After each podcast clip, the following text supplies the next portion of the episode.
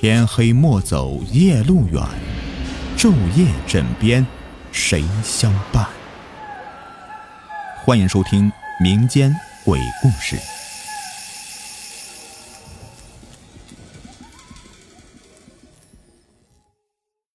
中元节早点回家。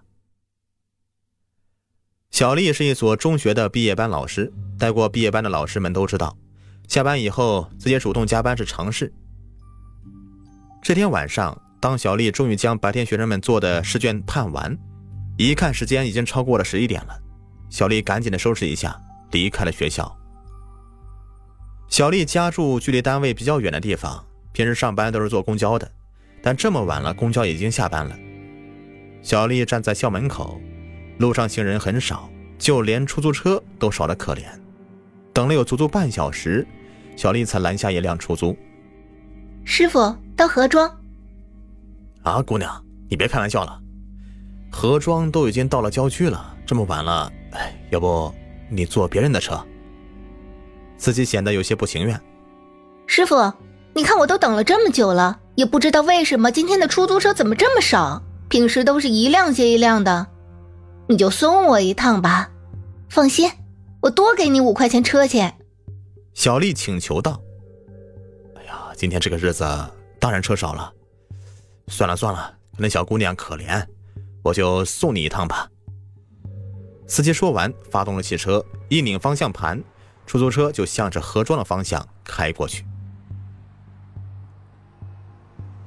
小丽细细的品味着司机的话：“今天这个日子，车当然少了。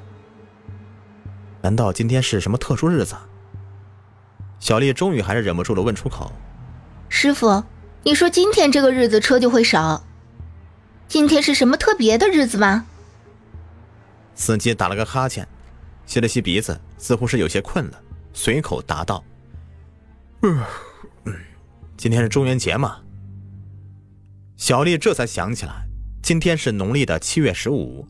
记得早上出门的时候，妈妈还嘱咐她晚上早一点回家呢。这下忙得全然都忘了。但小丽还是有点不太明白，于是又问：“可是，中元节跟这个有什么关系呢？难道司机们都回家过节去了？”司机差点被小丽问的问题给逗乐了，忍住笑回答道：“小姑娘，你没有听说过中元节又叫鬼节吗？今天是阴阳交界的日子，传说今天晚上阴间的门会打开。”阴曹地府里的小鬼呀，会到阳间来，所以活人呢，为了回避这些脏东西，今天晚上一般也都不会在街上面闲逛，司机们也会早点回家，免得碰到什么不干净的东西。等会儿把你送到地方，我就打算回家睡觉去了。小丽这才明白过来，听司机这么说，她的心里面突然感觉毛毛的，于是也就闭上了嘴巴，不再继续这个话题了。出租车此时已经行驶到了比较偏僻的地方，道路两边空荡荡的，黑暗中的树影晃动，如同一排排鬼影，显得有些阴森。哎，师傅，前面有人打车。小丽看到前方几十米的地方，一个身穿锦衣裙、戴着一副金丝眼镜的女人，正站在路边，冲他们的车子远远的招手。啊，哪里有人呢？司机也探头四下张望，却什么都没有看见。哎，那不是吗？哎，停！哎哎，你怎么开过去了？就在刚才路过的地方，那个女人想要打车。小丽眼看着司机像什么都没有看到一样，开车从那女人的旁边一闪而过，着急的指着刚才的路过的地方喊道：“听到小丽的描述，司机这时候却有点慌了。小姑娘，不带这么开玩笑的呀！”不是我吹，我们出租车司机的眼睛毒得很，一般远远的就能看到人了。可刚才我一直在注意四周，什么人都没有看见呢。你，你是不是看错了呀？小丽却十分肯定的说道：“怎么会呢？那么大的一个人站在路边，我怎么可能看错呢？师傅，今晚很难打到车，那个女人错过你的车，估计就再也打不到车了。”你行行好，咱们回去拉上他吧。司机赶紧反驳：“哎呦，小姑娘，你可别吓唬我啊！照你这么说，刚才路边有个人，那个人只有你能看到，我却完全看不见，怎么说都觉得有些古怪啊！该不会你是看见鬼了吧？”正说话间呢，小丽发现前面不远的马路边上又站一个人影，也是一身的紧身裙，戴着一副金丝眼镜的女人，正站路边冲他们的车子。远远招手，那个人看上去有些眼熟。小丽立即的反应过来，赶紧说道：“师傅，你看我刚才说的就是前面路边的那个女人，刚才就是她在打车，我就说我没骗你吧。”哎，不对。小丽的话刚说出口，自己就立刻意识到哪里不对劲了。这个女人不是，不是应该站在他们身后吗？刚才路过那个地方，怎么现在一眨眼，又跑到他们前面来了？司机又伸长脖子四下张望，仍旧是什么都没有看到。这一下，司机不干了，撅着嘴埋怨起来：“我说小姑娘啊，我看你是可怜，这才专门的送你一趟。没想到你这么喜欢恶作剧啊！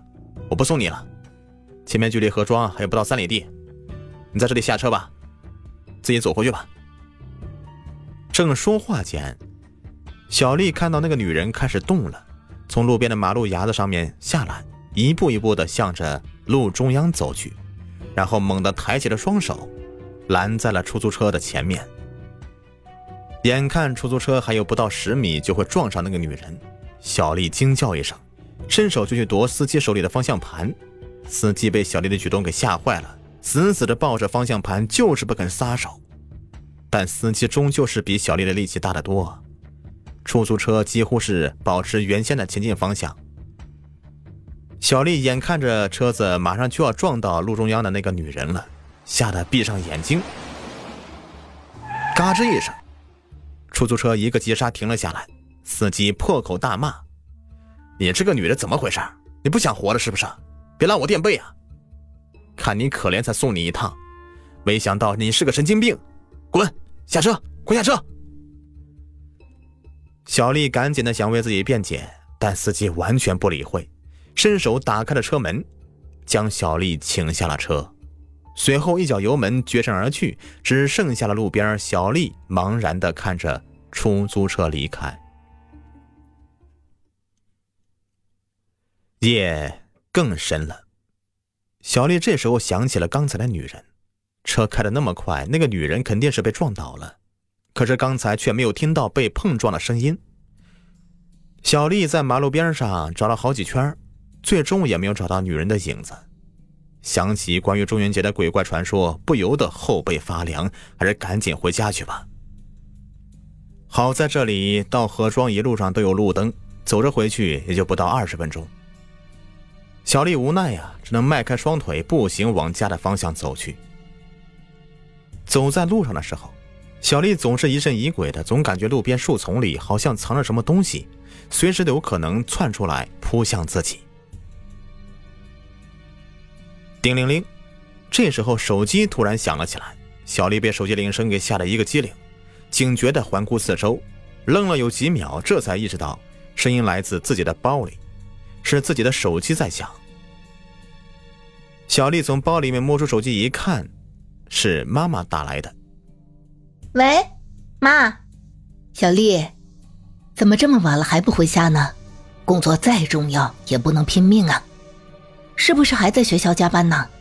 小丽刚想说话，就被妈妈强势打断，一阵唠叨：“哎呀，妈，你听我说，放心吧，我已经快回来了。”再有十分钟我就能到家了，那就好，快点回来，我和你爸爸都担心你了。况且今天是中元节，早点回来，晚上别乱跑。哎，怎么听见你气喘吁吁的？你说实话，你到底在哪儿？别提了，我打了一辆出租车，谁知道人家把我扔在半路上了，我现在正往回走呢。你不早说。让你爸爸骑车去接你。说完，妈妈就挂着电话。小丽虽然觉得这么晚了让爸爸出来接自己有些不合适，可是看一看四周，又觉得阴森恐怖，又希望爸爸来接自己。挂断电话，小丽用手机放起了音乐，音乐响起来能够驱赶一部分的恐惧。在音乐的作用下，小丽一直绷着的神经稍微的放松一些，步伐也变得轻盈了一些。小丽走啊走，就感觉已经走了有二十多分钟了。按照自己走路的速度，至少应该可以看到河庄村口的路牌了。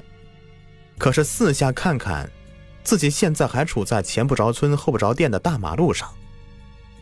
忽然，整条路上的路灯在一瞬间全部开始闪烁起来，接着先后放出耀眼的光芒，随后便啪啦啪啦的一阵爆炸，整条马路在短短几秒钟之内变得一片漆黑。小丽呆住了。站在马路中央一动也不敢动，此刻她感觉到四周有无数个蠕动的东西在向自己一点一点的爬过来，并且伴随着悉悉嗦嗦的声响。小丽尖叫着拼命的跑起来，想要摆脱身后那些东西，但那些东西似乎速度很快，一直紧追不舍。小丽拼命的跑呀跑，也不知道跑了多久，终于看到前方不远处有一些亮光，她放眼望去。那些亮光似乎是两个霓虹灯围成的大字，在夜色中闪耀着鲜红的微光。等到再靠近一些，小丽终于看清了，那两个大字是“何庄”。终于快到家了。小丽此时是突然来了力气，原本已经变软的脚步，现在却充满了力量，健步如飞，很快就将身后那些稀稀嗦嗦的东西给甩开了。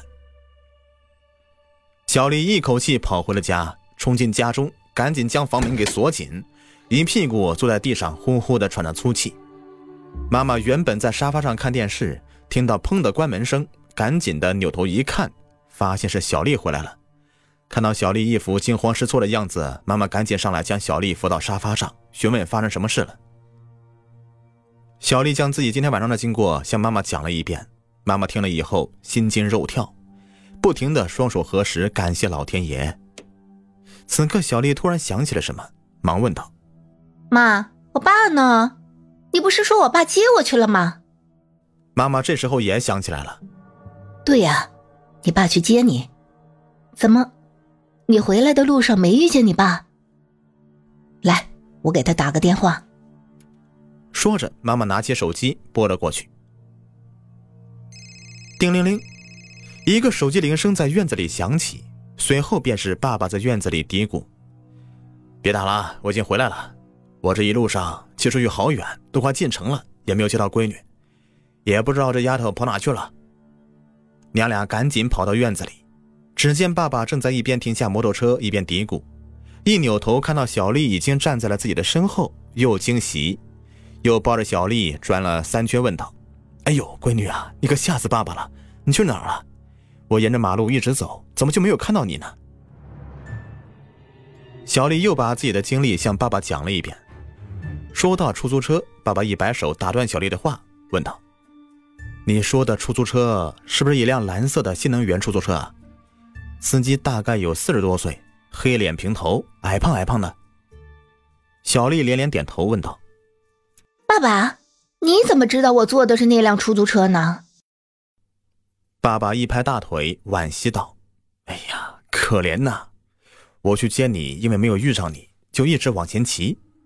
走到快要进县城的时候，就看到前方不远处有火光，我就赶紧骑过去一看，一个黑脸平头的出租车司机正蹲在路边呜呜的哭呢。我赶紧过去安慰几句，那司机啊就止住哭声，又问我借手机用用。先给家里打了个电话，又打电话报了警。”后来我问他发生什么事了，司机此时的表情突然不自然起来，变得一脸的惊恐，语无伦次的说了一堆。听他的意思是说，呃，自己空车往回开，副驾上突然冒出来一个女人，一身的锦衣裙，戴着一副金丝眼镜，伸手就过来抢方向盘。司机一下子没反应过来，车呀就撞到路边的路灯杆了。等到司机再看，那副驾上却是空空如也。看着车子就要着火了，司机慌忙从车里面逃出来，万幸啊，只是受了一点皮外伤。听完爸爸说的，小丽终于将线索串联起来。司机看到的那个女人，应该说是女鬼，肯定就是小丽之前看到的那个。女鬼记恨司机没有停下来拉她，于是现身在车里报复。至于司机能够死里逃生，可能也是和他今天晚上突发善心，愿意送小丽一趟有关系吧。但俗话说，送佛送到西，司机把小丽放在半路上，也该有此教训。总之，一切皆有因果。